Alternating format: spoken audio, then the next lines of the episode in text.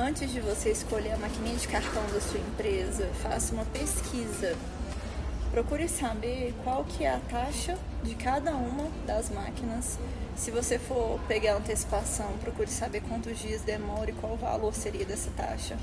Mas sempre dê preferência realmente para receber daqui 30, 60 dias, porque a taxa é bem menor.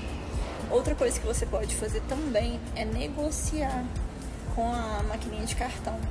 Geralmente, dependendo do valor que você passa na maquininha de cartão, as operadoras de, de crédito né, conseguem dar um desconto maior. Periodicamente, refaça a pesquisa sobre a maquininha de cartão.